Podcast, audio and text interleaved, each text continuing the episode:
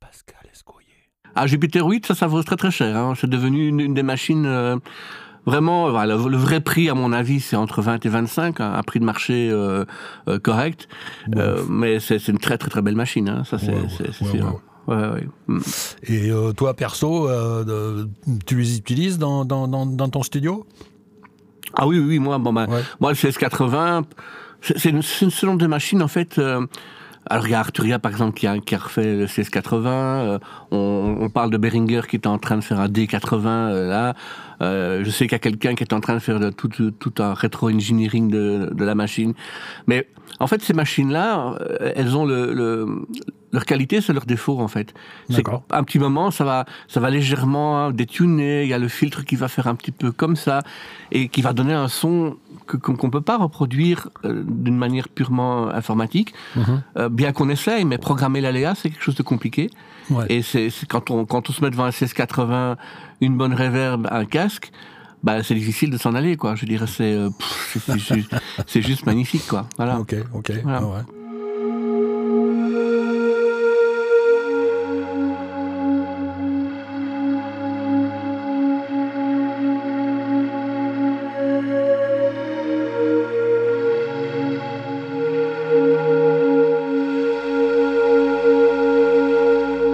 Il y a des machines comme ça. Bah, par exemple, moi, j'ai un Fairlight de X. J'ai la chance d'avoir le Fairlight de Talk Talk et tout leur son aussi. Et euh, bon, c'est un système 8 bits.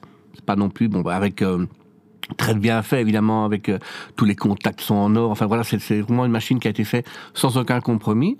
Mais bon, on dirait une machine 8 bits aujourd'hui. euh, Mais bon, quand on joue devant un, Fair- devant un Fairlight et qu'on joue, même les, des gars, des jeunes ici qui sont en studio, ils disent, tu sais, c'est quoi ça? Ça sonne d'enfer, euh, c'est fantastique. Ouais. Voilà, c'est des machines qui, qui, qui seront jamais égalées, quoi. Voilà. Bien sûr, bien sûr. Voilà. Comment t'arrives de, de Bruxelles en Dordogne avec un studio? Bah, en fait, bon, moi, j'avais un petit, home- enfin, un petit home studio chez moi. Ouais. Et euh, euh, j'avais l'intention de faire un, un- un- un studio un peu plus grand pour moi, parce que j'étais un peu à l'étroit. Et j'avais euh, acheté un terrain euh, pour faire, euh, pour construire une maison et un studio pour moi, Mhm. euh, proche de Bruxelles.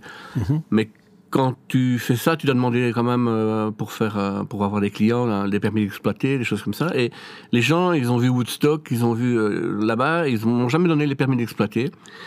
Et euh, donc on a attendu, on a attendu, et un jour, mes beaux-parents euh, sont venus s'installer près de Montignac, Mhm. à Aurillac, du Périgord, et euh, on est venu en, en vacances euh, une semaine le- leur dire bonjour, et euh, on est passé de, parce que bon, une fois qu'on est là-dedans, évidemment, on est, on pense plus qu'à ça, on est passé dans, devant des, des, des, des- bah, des- des- sociétés qui, qui, qui faisaient, euh, qui vendaient des maisons, etc. Tout ça, on a commencé un peu à regarder. C'était l'époque où beaucoup de, de propriétés étaient en vente parce que les, les, les Anglais quittaient un petit peu la Dordogne. Ok.